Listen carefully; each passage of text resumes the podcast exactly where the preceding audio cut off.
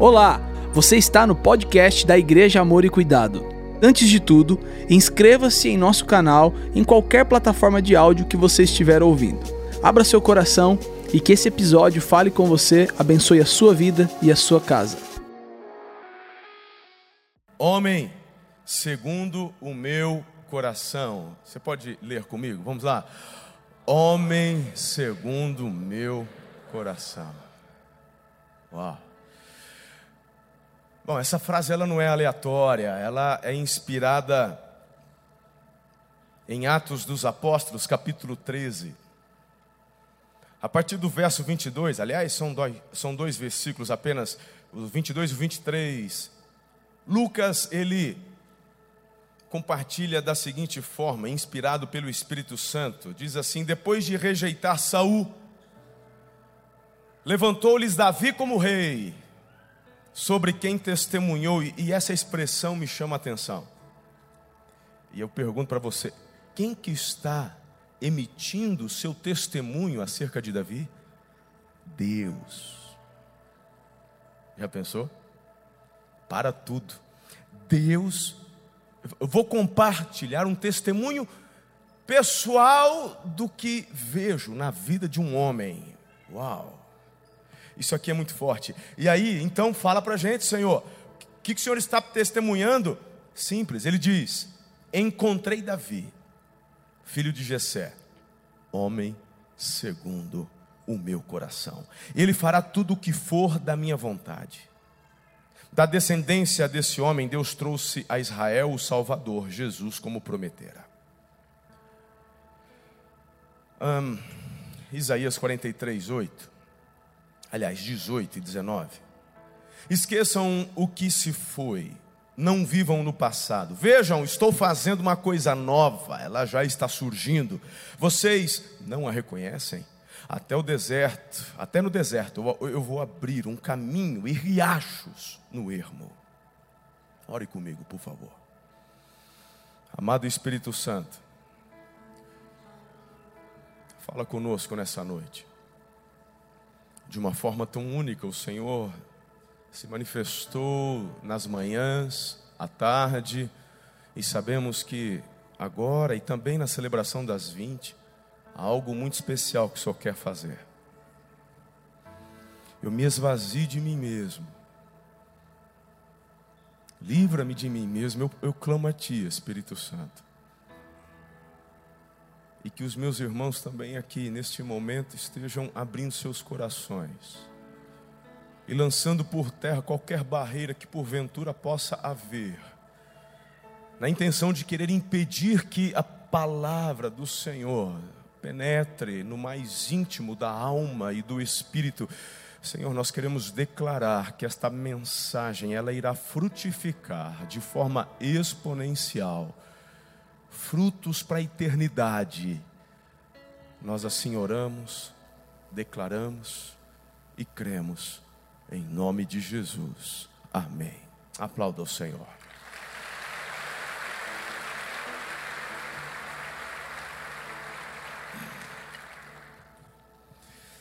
Davi é um dos homens mais citados na Bíblia.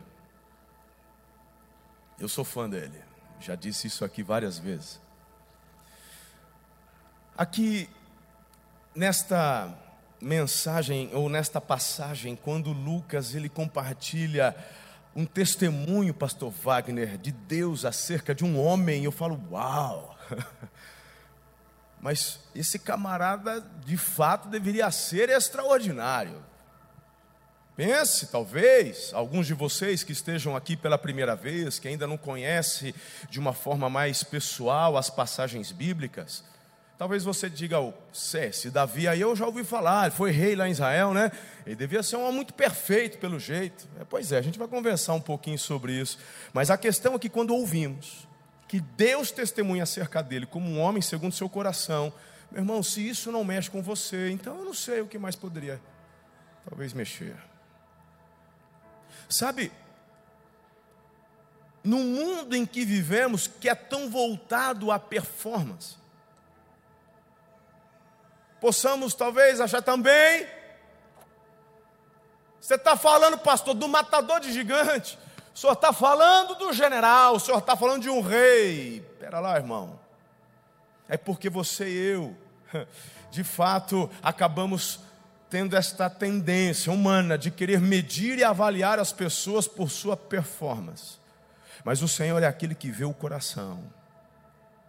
E ele olha para Davi e diz: Homem segundo o meu coração. Eu fico viajando, irmão. Eu fico imaginando no dia em que Davi morreu. Porque a Bíblia nos traz um detalhe bem interessante. A Bíblia fala que Davi, ele quando morre, ele não morre jovem, ele morre já de idade, idoso. E tem muitos idosos que infelizmente acabam sendo esquecidos até por seus parentes, mas não foi o caso de Davi. Davi foi muito honrado. A Bíblia diz que ele ali em seu leito, na sua velhice, velhinho sente frio, eu não é? Hoje mesmo, uns velhinhos batendo queixo, né, irmão? Hoje Araçatuba deu 30 graus, pessoal, ai que friozinho gostoso. Não é assim? Então, as irmãs já põem bota, acha que é exposição, já usa bota tal. Então, velhinho sente frio. E Araçatubense também. Então, eu, mas a Bíblia fala que na, quando Davi velho ali, já no seu leito, ele já não tinha força para enfim, aguardando o encontro com o pai. E a Bíblia diz que eles escolheram as mais belas donzelas entre os filhos de Israel, moças bonitas, virgens, para poder para poder ficar deitada com Davi, pra, o cobertor de orelha. Você conhece? Meu irmão, é, é, essa conotação é de carinho, de honra, né? de, de levar ao rei nesse leito da velhice, próximo à morte, conforto, alento. Eu fico imaginando aqui nos meus desvaneios. O dia que o Davi morreu, eu tenho comigo, a Bíblia não fala, tá, irmão? Por isso que eu estou dizendo, isso aqui é imaginação minha. No dia que ele ia morrer, os seus olhos foram abertos, ele não mais enxergava apenas seus líderes, seus familiares, ele não apenas mais enxergava ah, aqueles que no mundo físico estavam presentes, mas de repente ele começa a enxergar todos os anjos que estavam naquele quarto. Ele fala: Senhor, o que está acontecendo? E de repente seus ouvidos espirituais são abertos e ele escuta a voz do Pai: Filho Senhor, é chegada a minha hora. Sim, chegou a hora, filho. Ah, eu aguardava tanto por isso, pai. Olha, desde quando eu era criança, o que mais enchia meu coração era estar na tua presença. Eu, sei, filho, mas deixa eu te falar uma coisa. Eu gostaria de trazer ao seu coração uma última palavra. Olha, Davi, muitos olharão para a sua história e vão, assim, falar coisas a seu respeito, honrando a sua memória. Você será conhecido, não apenas agora, mas no futuro, como matador de gigantes. Você será conhecido e lembrado como o maior rei de Israel. Ah, Davi. Haverão aqueles que escreverão livros acerca da sua liderança, da sua coragem. Davi, também vão se lembrar e chamá-lo de pastor, outros, inclusive, de poeta. Mas, Davi, antes que você venha, eu gostaria de deixar registrado um último título que eu quero te dar. Eu imagino Davi assim: Senhor, eu não mereço mais nada. Falou, calma, Davi, só escute. Mesmo que todos estes estejam corretos em suas avaliações, porque de fato você foi corajoso, foi um grande rei, mas o título que vai permanecer e te marcar é que você é um homem segundo o meu coração. Uau! Uau! Pode haver um título maior, e é tão gostoso, porque nessa, meu irmão, você e eu temos a oportunidade, talvez, vai que um príncipe se enamore por alguma moça aqui, você pode até receber uma coroa na cabeça, né? Vem um gringo lá da, das Europa aí, né? E olha uma brasileira, fala, quero casar. De repente vira você princesa. Pode acontecer. Inclusive tem uma tem uma brasileira que é rainha. Vocês não sabem. Eu não me lembro do país, é, mas é onde tem uma monarquia. Uma brasileira. Pode acontecer. Mas, mas avaliando o contexto é pouco provável. Então, nunca talvez vamos ser reis e rainhas, gigante. Eu não estou vendo muito. Tem uns Raniel alto aí, mas também é tudo gente de Jesus. Você não vai precisar lutar para vencê-los numa batalha. Poeta, é, você pode compor algumas canções. Duvido bater Davi, porque é só ler os salmos. Mas esse título você pode carregar também. Porque uma das características deste título não é porque Deus o amava de uma forma diferente dos demais. Uma das características de quem tem um coração segundo o coração de Deus, no testemunho dele, ele descreve: Ele fará tudo o que eu ordenar. Aqui está a diferença.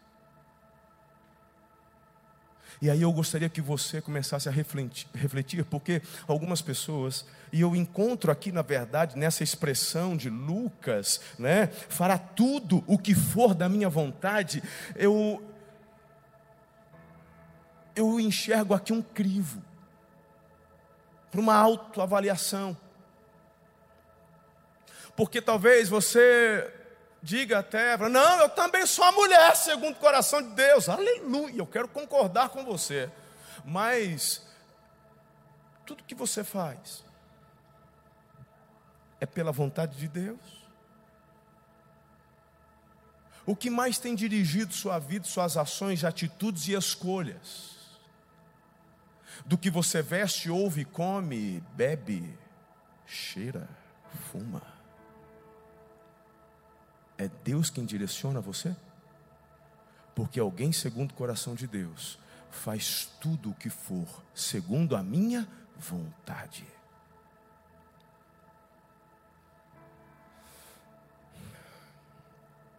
Hoje eu gostaria de trazer para vocês algumas reflexões sobre o que eu tenho enxergado nestes últimos tempos não só em nossa comunidade, mas no que diz respeito à igreja de Jesus.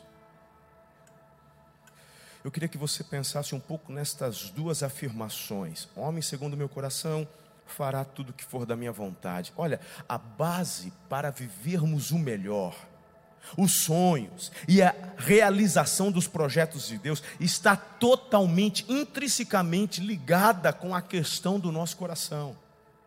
Deus não escolhe Davi por causa da capacidade, por causa da habilidade, por conta de sua performance, mas Deus o escolheu por causa do coração. Como está o seu? E aí, para aqueles que acham que Davi era alguém fora da curva, alguém assim que não dá para poder imitar, então, deixa eu compartilhar quais foram as reações que Davi teve quando confrontado, porque ele, sim, Davi errou, e não errou pouco, não. E a Bíblia faz questão de registrar alguns desses erros. E vou te falar, irmão, é de arrepiar. Vamos começar logo de cara com adultério e homicídio. Adultério por si só já é o demônio. Agora imagine você, além de adulterar, cometer suicídio para esconder seu adultério. Coisa de psicopata, irmão. Estou falando do Davi. Eu não vou aqui falar todas as nuances de como isso aconteceu. Depois você lê, eu acredito que a maioria, inclusive, já saiba, conheça a história. Eu já vou, porque o meu foco é a reação de Davi quando foi confrontado. Então, de repente, chega na presença de Davi um profeta, era o profeta da época, o nome dele era Natã, diga Natã.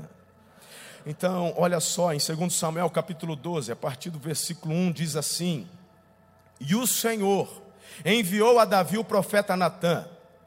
Ao chegar, ele disse a Davi: Presta atenção na história que o profeta conta. Dois homens viviam numa cidade, um era rico, outro pobre. O rico possuía muitas ovelhas e bois, mas o pobre nada tinha, senão uma cordeirinha que havia comprado. Ele a criou e ela cresceu com ele e com seus filhos.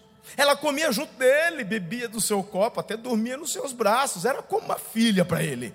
Certo dia, um viajante chegou à casa do rico e esse não quis pegar uma de suas próprias ovelhas ou de seus bois para preparar-lhe uma refeição. Em vez disso, preparou para o visitante a cordeira que pertencia ao pobre.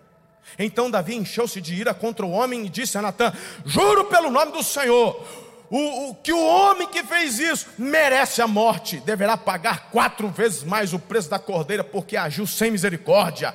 Você é esse homem, Davi. Ei. E o clima fica tenso. Eu já vi isso acontecer várias vezes, Samuel, várias.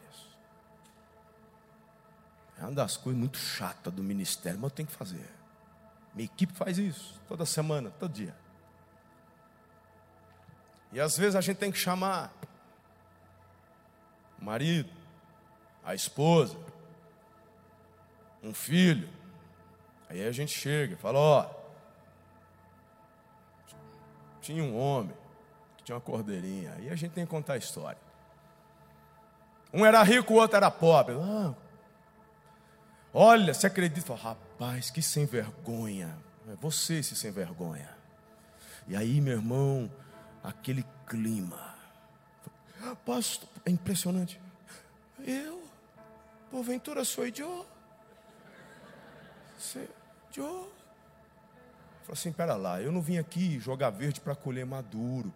Quando eu te chamar para conversar acerca de um assunto sério, eu não vou. Tenho prova, irmão. Se um dia eu te chamar, porque já tem preto no branco. Eu já vi esse clima, essa tensão muitas vezes. O Natan está correndo um risco aqui, viu? Ele está diante do rei. E diante do rei, irmão, você sequer poderia entrar sem ser anunciado. Na presença do rei você tem um protocolo, existem protocolos para você estar na presença do rei. Na presença do rei você não pode portar uma espada. Na presença do rei, ei, por muito menos o Jeremias quase foi morto, e aí acabaram jogando ele num poço. Mas o Natan aponta o dedo para o rei e diz: Você é esse homem. Vamos ver como é que continua? Disse Natan Davi e continuou: Assim diz o Senhor, o Deus de Israel: Eu ungi rei de Israel e o livrei das mãos de Saul Dei a você a casa e as mulheres do seu Senhor, dei a você a nação de Israel e Judá. E se tudo isso não fosse suficiente, eu teria dado ainda mais, porque você desprezou a palavra do Senhor, fazendo o que ele reprova. Você matou Urias, o Itita, com a espada dos Amonitas e ficou com a mulher dele. Por isso a espada nunca se afastará da sua família, pois você me desprezou e tomou a mulher de Urias, o Itita, para ser sua mulher. Assim diz o Senhor, de sua própria família trarei desgraça sobre você, tomarei as suas mulheres diante dos seus próprios olhos e as darei a outro, ele se deitará com elas em plena luz do dia. Você fez isso às escondidas, mas eu o farei diante de todo Israel à plena luz do dia.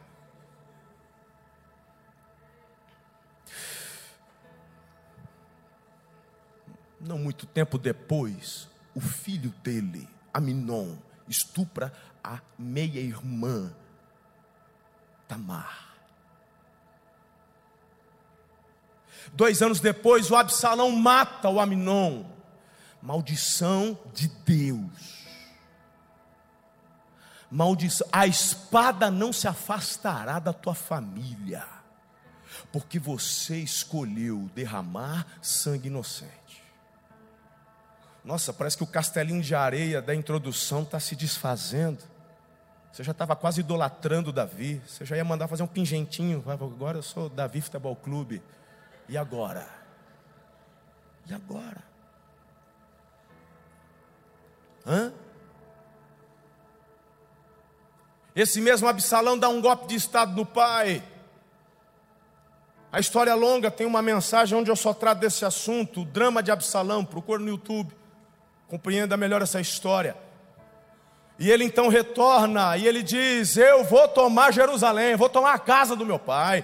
E aí Davi fica sabendo que ele estava chegando, e para não ver israelitas lutando com israelitas, Davi e seu conselho se retiram. Mas fica suas mulheres, suas concubinas. O Absalão entra, toma posse, se autodeclara rei, e ouvindo conselhos escusos, pega as concubinas do pai e no terraço se deita com elas, à luz do dia, aos olhos de todo o povo, e a maldição se cumpre. O que você fez às escondidas, farei com você à luz do dia. O que, que você faz? Natan, ei, é o Natan, ei, ei, ei, Natan está aqui apontando o dedo. O que, que você faz? Eu vou te falar o que Saul fez, um rei anterior. Quando repreendido por Samuel, o, o, Saul fala assim: Ei, Deus te rejeitou, porque você fez o que era mal, você o abandonou. Aí o que, que Saul fala? Olha, a gente vai ter que voltar, o exército está lá, fica do meu lado, porque se o pessoal perceber que, vou, que eu voltar sem a tua presença, eles vão desconfiar que Deus está bravo comigo, então fica do meu lado. Vamos manter as aparências, porque eu tenho um reinado para manter. E a grande questão, porque o nosso foco é isso aqui, ó. Um homem segundo o coração de Deus. Qual é a reação de Davi diante de tudo que ele acabou de ouvir? Verso 13: Então Davi disse a Natã: pequei contra o Senhor.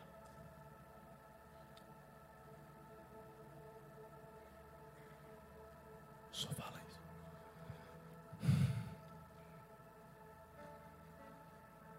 Davi não, não redige desculpas. Ele não tenta dar a famosa migué. Ele não fala, Natan, olha, mas não fala para ninguém, Natan. Vai pegar mal.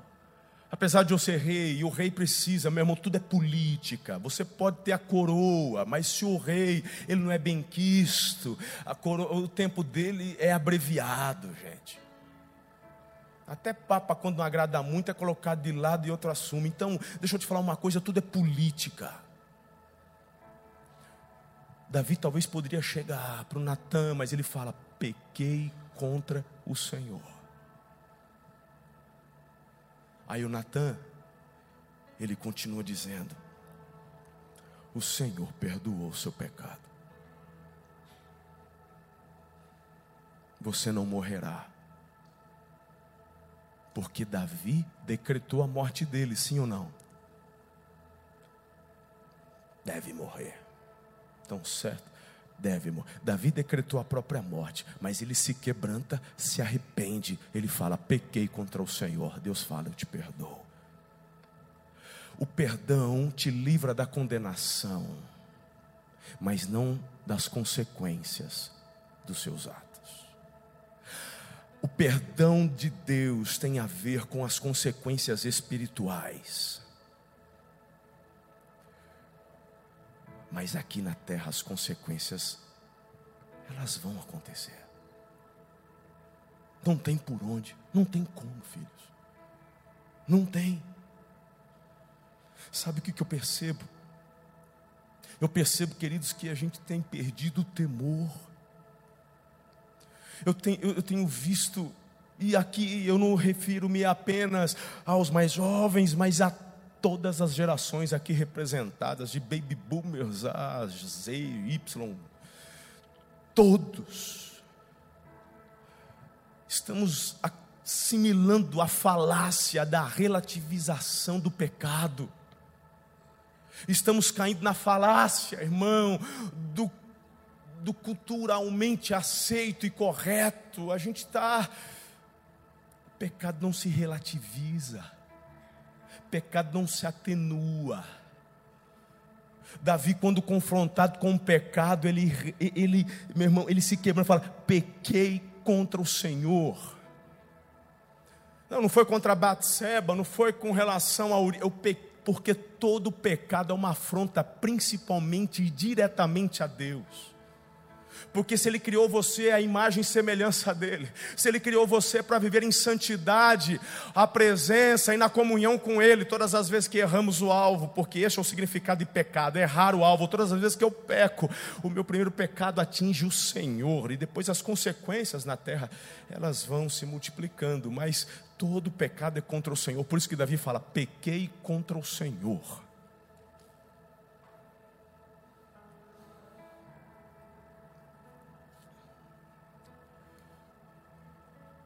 Se você acha que foi o único erro, engana-se. Vou falar mais um. Era a época de sair à guerra. Davi resolveu ficar em casa. Agora eu peço para você prestar atenção no que eu quero te ensinar aqui. Inclusive, isso se dá, queridos. Todo o seu adultério, todo o seu assassinato, simplesmente porque Davi deixou de ocupar o espaço que era para ele ocupar. Escuta, se você voltar um pouco o texto, você vai ler exatamente assim: na época em que os, que os reis saíam para a guerra, Davi ficou em casa. E à tarde ele se levanta do leito e ele vai lá para a sacada dar uma olhada e quando enxerga a Batseba. Olha aqui,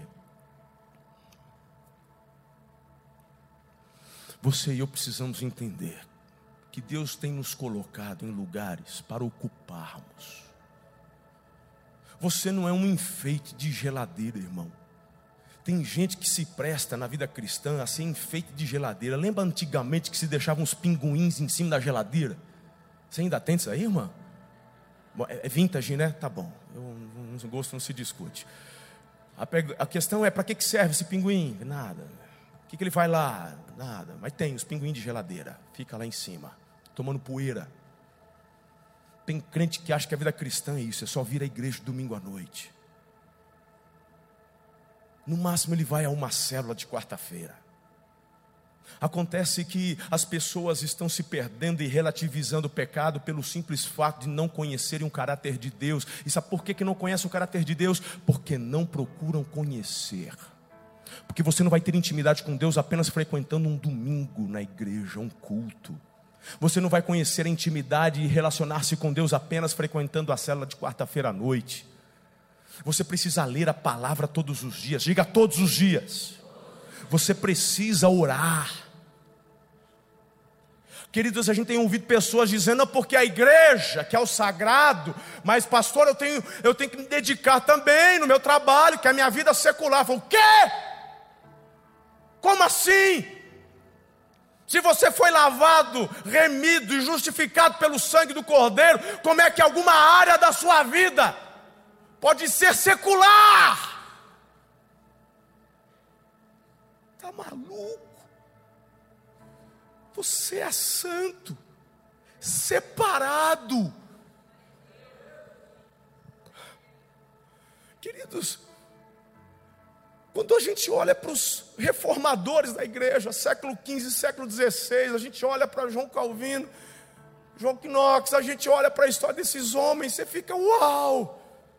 Genebra, meu irmão, Genebra era o caos, Genebra era um país horrendo, uma cidade horrenda, uma capital nojenta.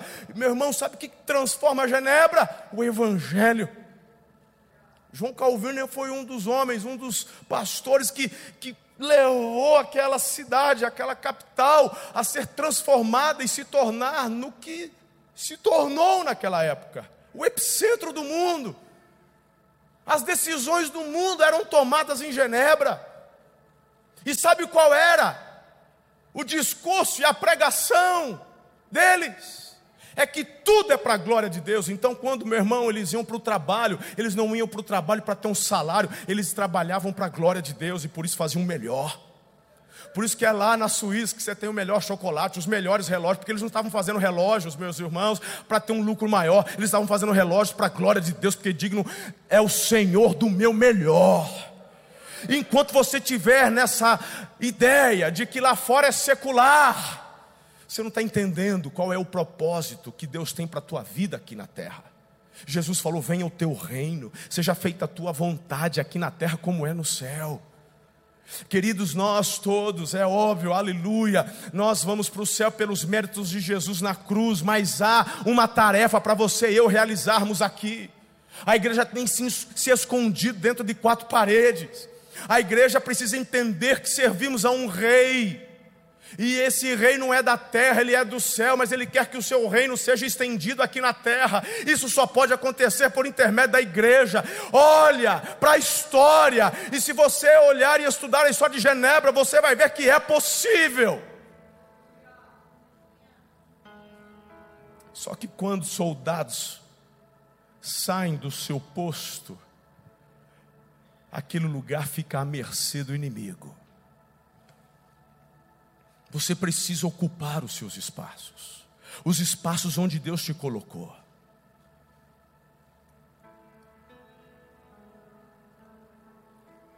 Como marido, Deus te deu um espaço, ele precisa ser ocupado. Diga comigo, posicionamento. Você tem que ter posicionamento. Como esposa, tem um espaço e é necessário posicionamento para você ocupar esse espaço. Como pai, como homem de Deus, como empresário, como chefe, como líder, como um empregado, existem áreas e posições. Deus reservou isso aqui é para o Marcelo ocupar. Se o Marcelo não ocupar, ele deixa o lugar vago. Agora olha para mim, olha para mim. Lugares vazios não permanecem vazios porque foram criados para serem ocupados. O inferno só toma os lugares que a igreja deixa vazio. A gente quer olhar e falar, é porque a Netflix. Fala, cadê os nossos filhos que deveriam ser cineastas e fazerem filmes bons de entretenimento? Não é só fazer filme evangelístico, filme bom de entretenimento. Se é filme romântico, filme romântico. Se é filme de guerra, filme de guerra. Coisa boa, de qualidade. É entretenimento. Existem montes que precisam ser ocupados: um monte do business, um monte do entretenimento, um monte da economia, um monte do governo, um monte da igreja, um monte da família. E o Senhor quer que você e eu ocupemos esses montes. Mas o povo está se escondendo, perdendo os espaços.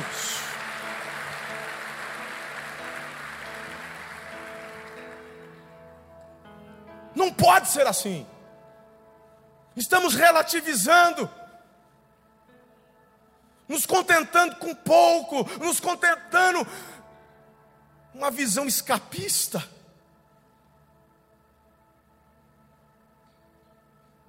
Deus te chama por cabeça e não por cauda. Deus te chama para governar. Pelo amor. Tem gente que ainda fala, é, porque a igreja não é lugar de se falar de política. Não é lugar de falar de política. Eu posso concordar com você que igreja não é lugar para defesa partidária. Mas não falar de política, você é da onde? Marte? Que se você é desse mundo, e Jesus disse: Pai, não peço que os tires do mundo, mas que os livres do mal. Estamos inseridos neste mundo. Se você tem um título de eleitor, então você tem responsabilidades. E eu vou te falar uma coisa: o Deus que eu sirvo, Ele me ensinou a ser marido, Ele me ensinou a ser pai, Ele me ensinou a ser um homem de Deus, Ele me ensinou sobre finanças, Ele me ensinou sobre agricultura, Ele me ensinou sobre sexo, Ele me ensinou sobre tudo. Aí alguns, sem ter o que falar, para me controlar, para não falar besteira aqui, vem, vem, vem, hum, na igreja não se fala de política, é porque você, querido, já é mal intencionado ou é um ignorante porque eu vou te falar uma coisa, escuta que eu vou completar aqui.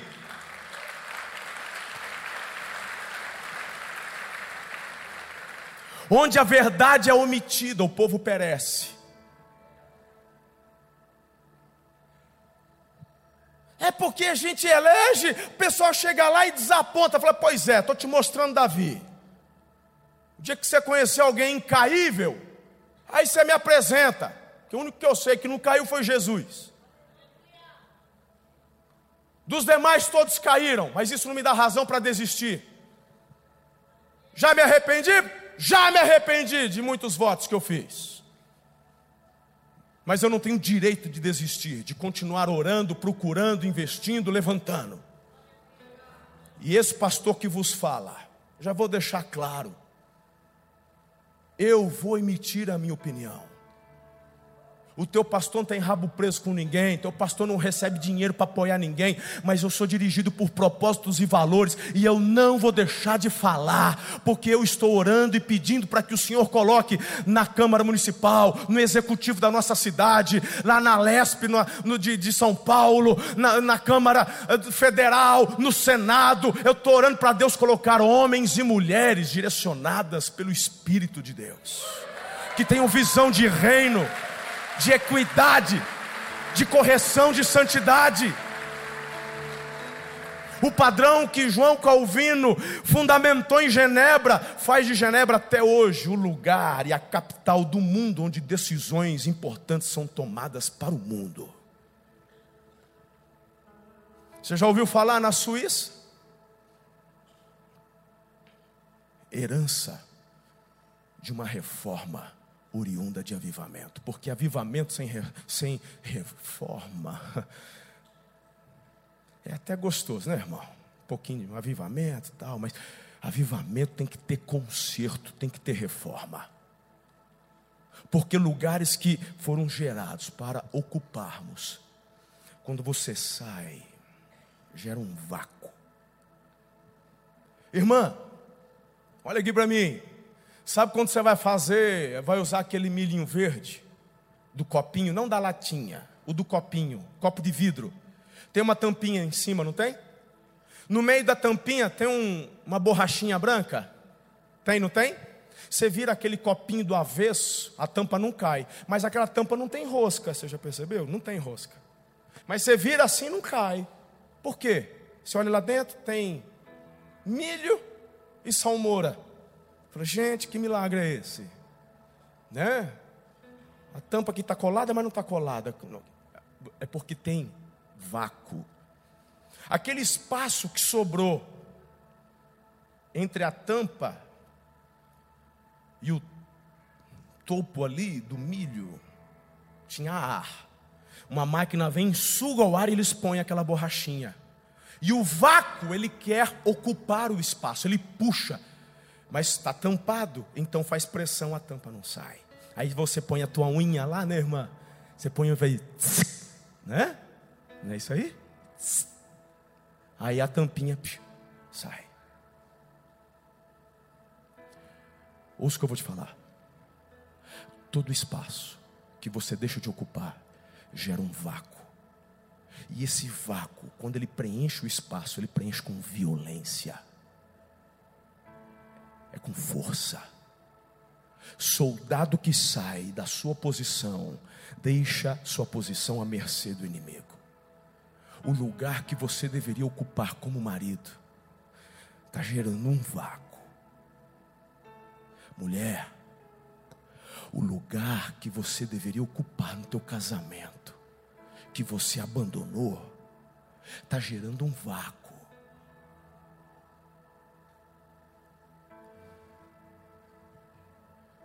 Inimigo está vendo o vácuo. E esse vácuo tem um poder de atração, porque aquele lugar não foi feito para ficar vazio, ele precisa ser ocupado. Você está entendendo onde eu quero chegar? O que falar dos nossos filhos, dos seus filhos? Vocês não têm ideia, eu tenho chorado, eu tenho ouvido. A, a minha filha Karen, ela é líder dos adolescentes. E muitas vezes ela vem compartilhar comigo. Vocês não têm ideia. Esses adolescentes procurando a equipe, vindo conversar. E, ele, e a minha filha fala: Pai, 99% dos problemas dos adolescentes seriam resolvidos se pelo menos o pai e a mãe parassem para dar atenção. Minha filha tem autoridades, se formou em psicologia, sabe do que está falando não é só a filha do pastor.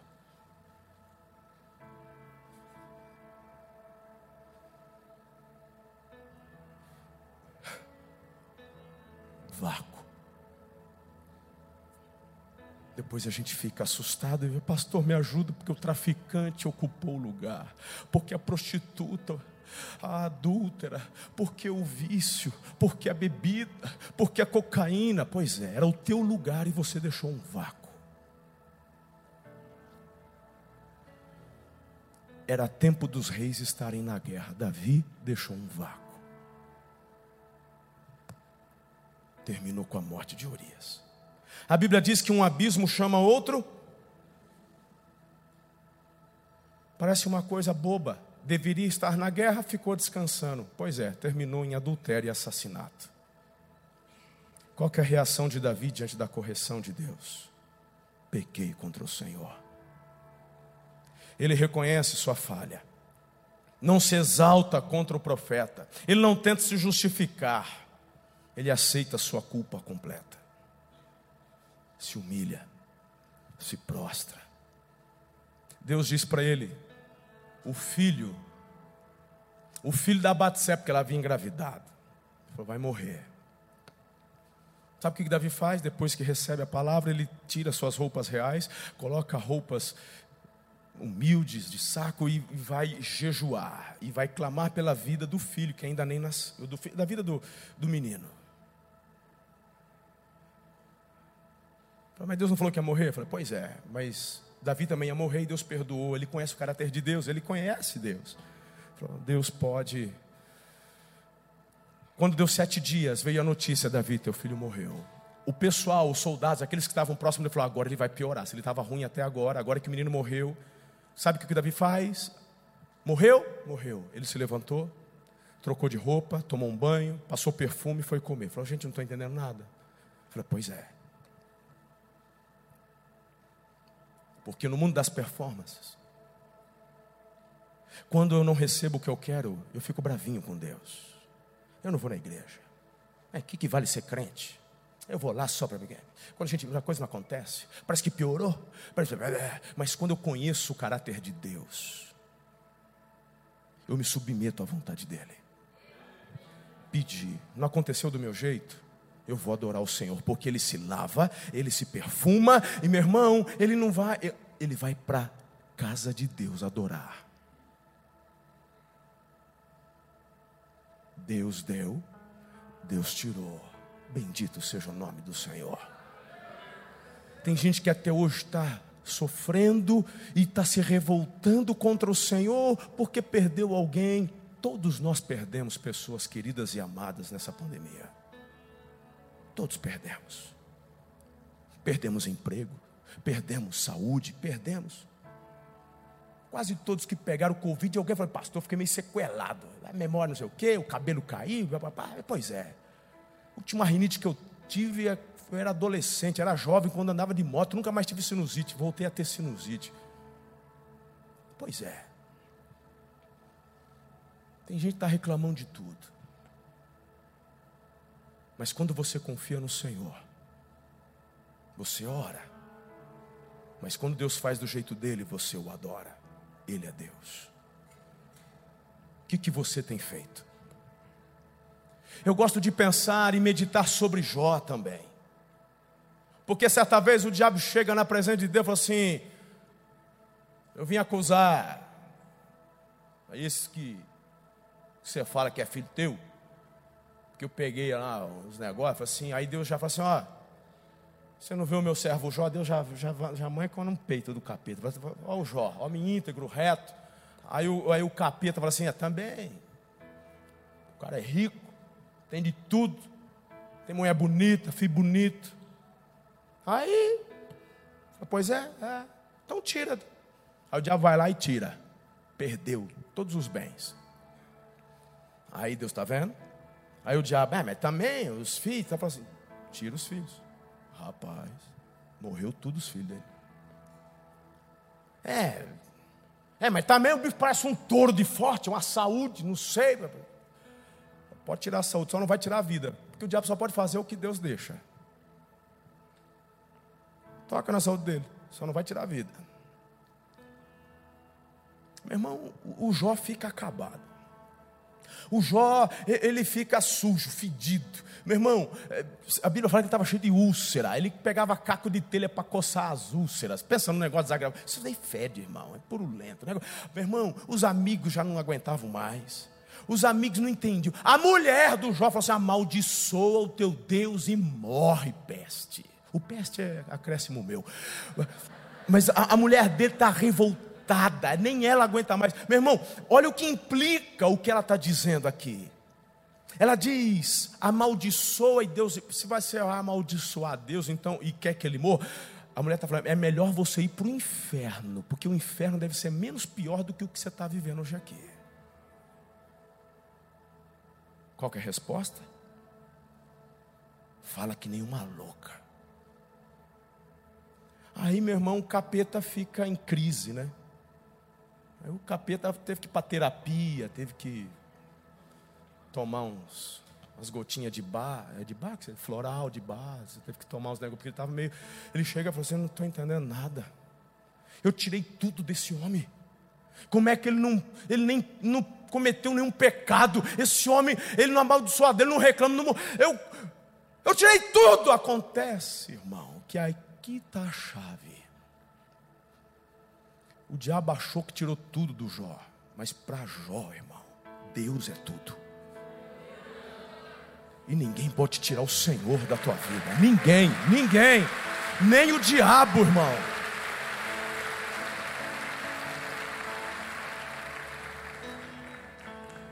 Deus restitui tudo em dobro. Tudo em dobro.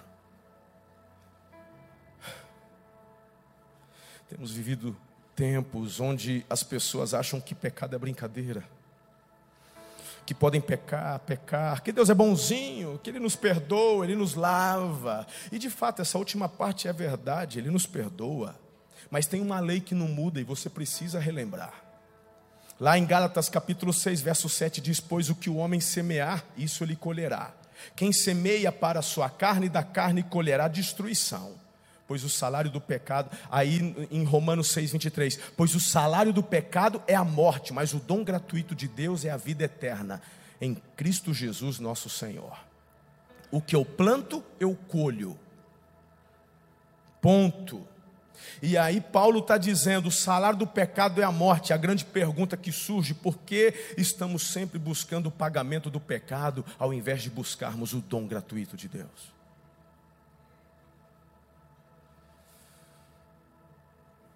Infelizmente o tempo está se esvaindo, mas eu poderia ainda falar sobre um outro erro, um outro pecado de Davi, porque lá em Crônicas, 1 de Crônicas 21, ali o texto diz: Satanás levantou-se contra Israel e levou Davi a fazer um recenseamento do povo. Pastor, mas o que, que tem a ver? Só foi contar quantos homens tinham, quantos soldados tinham, quanto povo. Ele foi, meu irmão, outras vezes Deus também mandou fazer tem pecado nenhum, a questão é a motivação do coração. Porque aqui o texto diz que foi o diabo que se levantou. E o que gera no coração de Davi o anseio para fazer o recenseamento foi orgulho, prepotência, arrogância. E a quem mais é dado, mais é cobrado. Davi é rei, é líder, e o pecado dele faz também o povo pecar com orgulho, arrogância, prepotência. Deus viu. E quando Deus viu, irmão, o filho que ele ama, ele não deixa quieto, não, ele vem para corrigir. No verso 2, a gente vê Davi mandando Joabe contar todos os israelitas. No verso 3, o Joabe fala: Por que, que você está fazendo isso? O Joabe até percebe, tem coisa errada, não é, não é coisa de Deus, isso não é obra de Deus, não é vontade de Deus. Quantas vezes lá na sua casa vou fazer tal coisa, meu irmão, a esposa fala: Olha, não faz isso, o marido, para, não faz isso. Aí fala: Filho, não vai para aquele lugar, não. Aí, meu irmão, você vai lá e faz, é porque quem te impulsionou a fazer foi o cão. E Deus te levantou pessoas para poder se colocar à frente e avisar, mas você, meu irmão, está tão mergulhado. Você está ali buscando o salário mesmo do pecado, ao invés de buscar o dom gratuito. Você não ouve os conselhos. A consequência você já sabe. O verso 8. É claro, irmão. Eu não vou dar os detalhes, o tempo está correndo. Mas o Natan, olha que o Natan chega. Davi, falei, é nada, o que você está fazendo aqui? Falei, pois é. olhou para a cara do Natan e falou assim: É, boas coisas. É. Deus viu.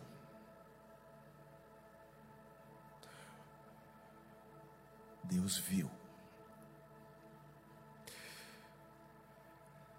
Natan falou assim: Deus está te dando algumas alternativas, porque Ele não vai deixar barato. Você quer perecer na mão do inimigo? Você quer. Ele vai colocando ali.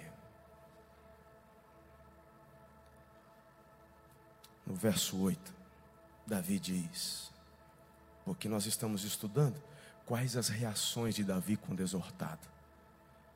E ele diz: Pequei gravemente com o que fiz.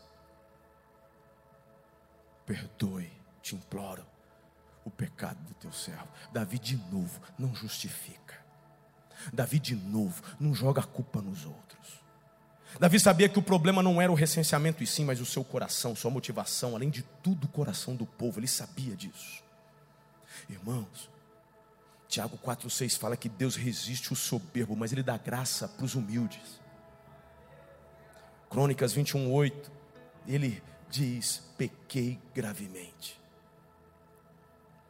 Irmãos, eu queria que você refletisse em dois versículos que eu vou ler para você. Palavras de Jesus, Lucas 12, 19 e 20. Então direi à minha alma: Você tem em depósito muitos bens para muitos anos, descanse, coma, beba, aproveite a vida. Mas qual que é a visão que Jesus tem acerca dessa pessoa que diz isso? Louco! Esta noite lhe pedirão a sua alma e o que, que você tem preparado, para quem será? Porque o teu dinheiro vai ficar. Teu dinheiro não vale nada no céu. Nada. Nada. Teu dinheiro não compra salvação, irmão. Teu dinheiro não compra terreno no céu. Nada. O que poderia você oferecer ao Senhor que Ele já não seja dono? A única razão, queridos, de ofertarmos na casa do Senhor é porque isso tem a ver com o teu coração e não com o dele. Não tem nada que você possa dar que vai chamá-lo a atenção. Na verdade, a tua adoração expressa onde está o teu coração, e por isso faz parte da nossa vida adorarmos ao Senhor também com os nossos recursos. Louco, essa noite te pedirão a tua alma. E aí? Você vai pagar a passagem como? Pix.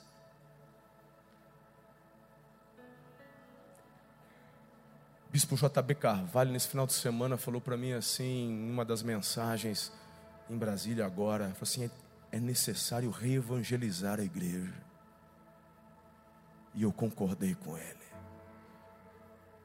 Inspirado a pedido de algumas pessoas, eu comecei a fazer aquela caixinha de perguntas no meu Instagram. Tem sido bacana, tem sido uma oportunidade de falar com vários. Mas quando eu vejo as perguntas, eu vejo quão raso está a igreja. Onde as pessoas estão fazendo perguntas do tipo: o inferno realmente existe? É real? É a relativização do pecado são as mesmas pessoas que começam a olhar para os princípios que Deus falou não, e eles encaixam dizendo, mas é naquela época que não podia, hoje pode. Sexo antes do casamento, lá podia, não podia, mas agora, agora, agora mudou o que? Chegou alguma revelação extra do céu? Algum livro, uma Bíblia nova que chegou? Porque Bíblia, que esses cabeçudos estão falando que estão atualizando, para mim é o cão, irmão. E inclusive vou te dar uma dica. Se de fato um dia aparecer para você um anjo de branco, dizendo: Olha, tem um novo mandamento para você, que papai mandou para você. Paulo falou: Seja anátema qualquer evangelho que te trouxerem, que não for esse que eu estou pregando. Seja maldito. João, mesmo no Apocalipse, ele amaldiçoou quem acrescentasse uma vírgula que fosse as palavras que ele havia transmitido por revelação do Espírito. O Deus que servimos é o mesmo ontem, hoje e é para sempre. Eu queria.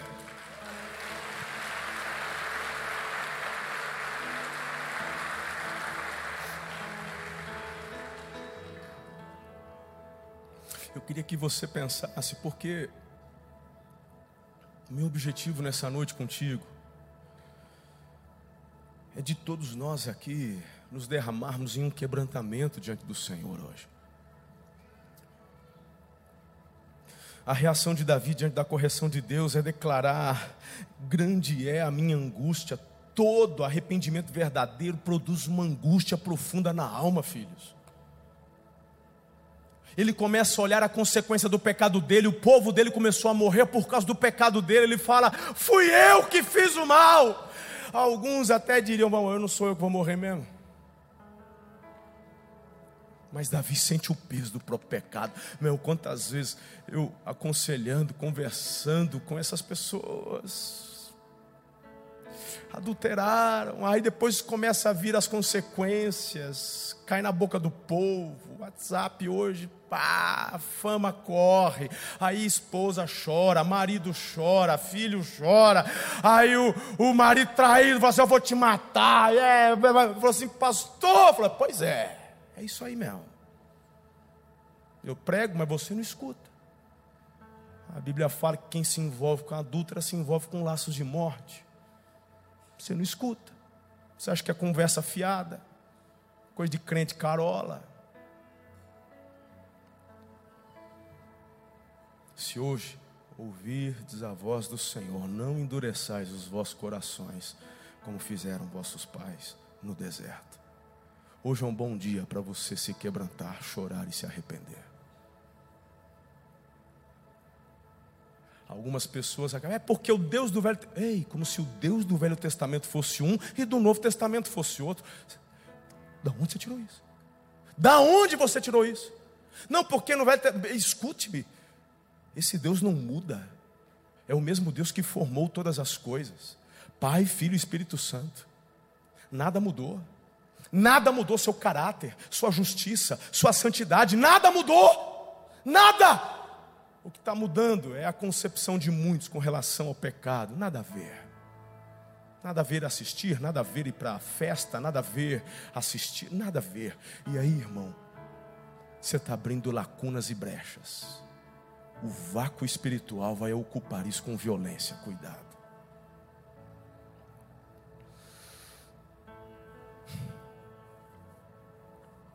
Tem gente que escuta uma mensagem dessa e fica todo bravinho.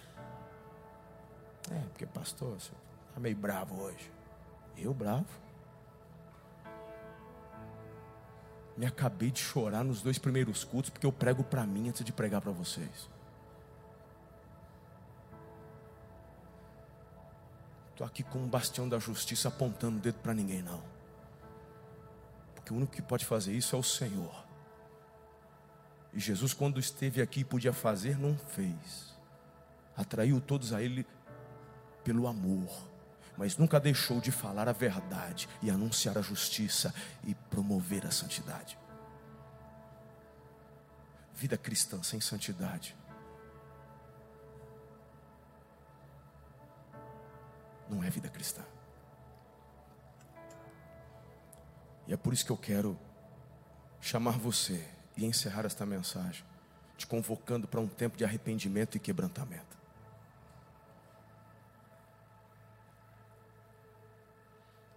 Tem gente que ouve uma mensagem dessa e faz a comparação. Fala, não, não matei ninguém, não adulterei. Esse negócio de recenseamento, nem entendi direito que é isso aí mesmo. Eu estou de boa. Ah, você é o lindinho de Jesus. Não levanta a mão, não, senão o anjo te leva. É muita santidade numa pessoa só. Você é o lindinho gospel. Não sei nem o que você está fazendo na igreja. Você tinha que estar aqui em cima pregando. Você, é, né? você reluz, luz.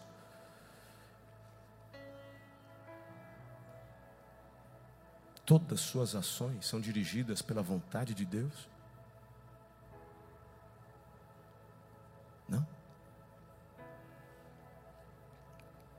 Então essa mensagem é para você também. Será que você, meu irmão, tem ocupado todos os espaços que Deus te colocou para ocupar? Será? Ou você precisa ter humildade e falar: Espírito Santo, me ajuda. Eu não estou sabendo me comunicar com os meus filhos. Tem gente que não sabe se posicionar lá fora. Olha aqui para mim. Você recebe no WhatsApp de vez em quando piadinha imoral? Você recebe de vez em quando no seu WhatsApp vídeo com coisa errada? Você nem se posiciona como cristão autêntico, porque ninguém me manda essas porcarias. Estou dizendo que ninguém possa mandar, mas se mandar, vai tomar. Mandar por, por, por engano. Mas ninguém, pastor, olha isso. Ninguém faz isso comigo. Por que faz com você? Por quê? Não, por quê? Porque se soubessem do teu posicionamento como homem de Deus, eles teriam vergonha de mandar tal coisa para você. É porque você muitas vezes responde com um kkk. Nossa.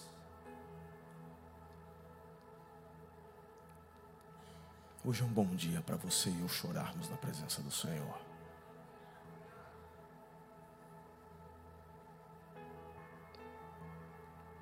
Meu objetivo de vida é terminar aprovado em Cristo, como eu tenho dito. Meu objetivo é ser reconhecido como um homem segundo o coração de Deus. Esse é o meu alvo. Eu não quero ser reconhecido por construção, por prédio, por tamanho de igreja. Eu quero ser reconhecido como Davi foi. Homem segundo o meu coração, que fazia a minha vontade. Não perfeito, quando ele errava, eu exortava, ele se quebrantava.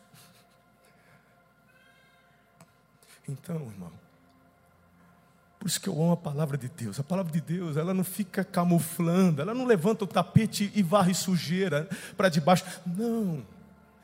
A Bíblia é a história de homens e mulheres como eu e você. Lá em Tiago, ele fala: Elias era um homem comum como nós. Ele, Tiago está falando, era como nós. Ele orou e não choveu por três anos e meio. Os heróis da fé não eram anjos encarnados, não eram homens e mulheres, mas que romperam por conta da fé que eles tinham no Senhor. Então eu não sei qual, qual tem sido o seu erro, eu não sei, eu não sei. Eu só sei que você e eu precisamos mergulhar num nível mais profundo na santidade. Escute-me, a Bíblia fala que você e eu somos a noiva de Cristo. Amém? Eu te pergunto: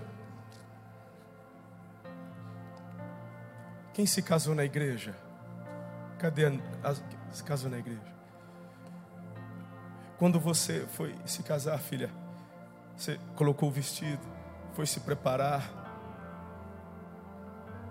Eu nunca vi em cultura nenhum no mundo, eu nunca vi o marido preparando a esposa para o casamento. Pelo contrário, você não pode ver a noiva até o altar, não é assim?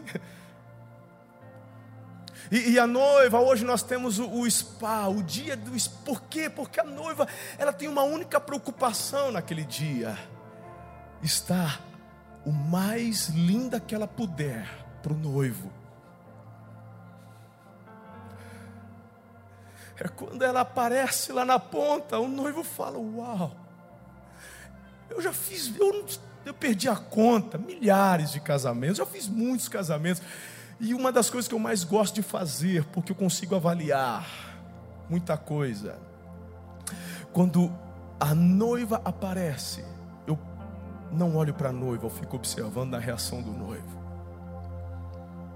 Tem noivo que chora tem noivo, noivo que sorri, tem noivo que começa a suar mão, tem noivo que ele procura, tem que olhar, ele fica. E quando ele olha,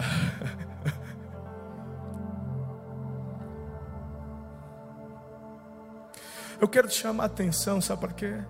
Se você e eu somos a noiva, não é Jesus que vem te arrumar para o encontro com Ele, é você que se arruma.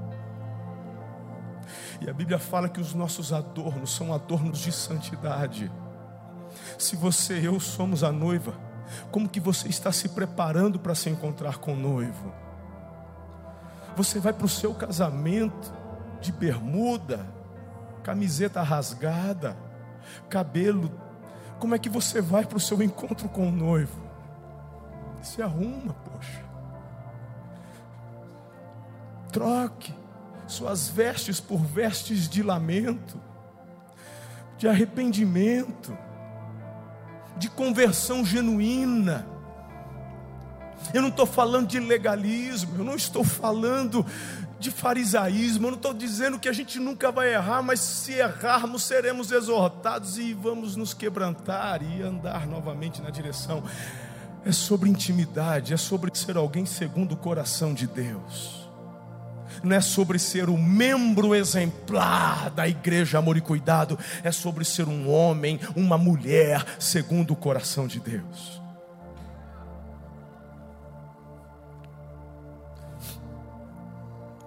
no livro do profeta Joel, no capítulo 1. Aqui a nação está sendo desolada, muitas coisas ruins acontecendo, a nação sendo devastada, mas escute-me: o Senhor diz, há uma razão porque eu estou permitindo tudo isso, vocês se afastaram de mim, na minha casa não tem mais adoração, na minha casa não tem mais oferta, porque você deixou de ofertar ao Senhor. Teu coração está longe. E ali diz: a comida já era uma lembrança, porque não tinha mais comida para o povo.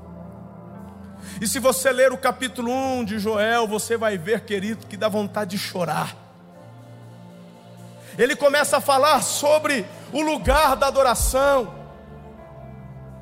E é Deus quem fala: ponham sua vestimenta e juntem-se ao clamor porque não havia mais adoração no lugar da adoração. E quando eu falo adoração, não falo melodia, eu não falo música, eu falo de coração.